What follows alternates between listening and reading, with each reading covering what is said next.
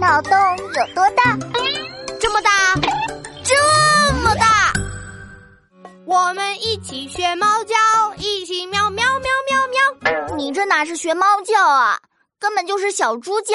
唉，我美妙的歌声都无法打动你冷漠的心呀！我是在学小花猫说话。你昨天考我，小花猫被小黄狗救上岸后的第一句话是什么？我知道答案了，答案是啥呀？答案就是喵喵喵喵喵。嗯，你答对了，但是你这声音还是像小猪叫。王晶晶，你你，哎，我考你一道题：猪的全身都是宝，能吃也能穿。除了这些，猪对人类还有什么用处呢？小猪对人类还有什么其他用处呢？我想知道，还能用来骂人呀。比如啊，你刚刚就用它来骂我。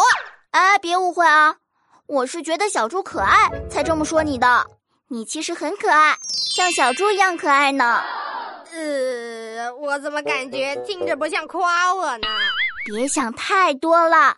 嗯，我也考你一题：一头小猪卖两百元，为什么两头小猪却可以卖好几万元呢？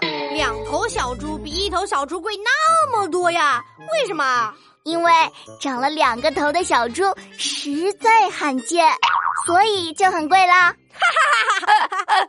两头小猪就是长了两个头的小猪，好好笑呀！哎，对了，王静静，你喜欢听歌吗？喜欢啊。那我考你一题：全世界的小猪都被外星人抓走了，会怎样？打一首林忆莲的歌。嗯，我妈妈喜欢林忆莲，家里经常放她的歌。印象中没有这么奇怪的歌呀。那我告诉你吧，答案就是至少还有你。闹闹，你的意思是我是小猪？哼，你不是说小猪很可爱的吗？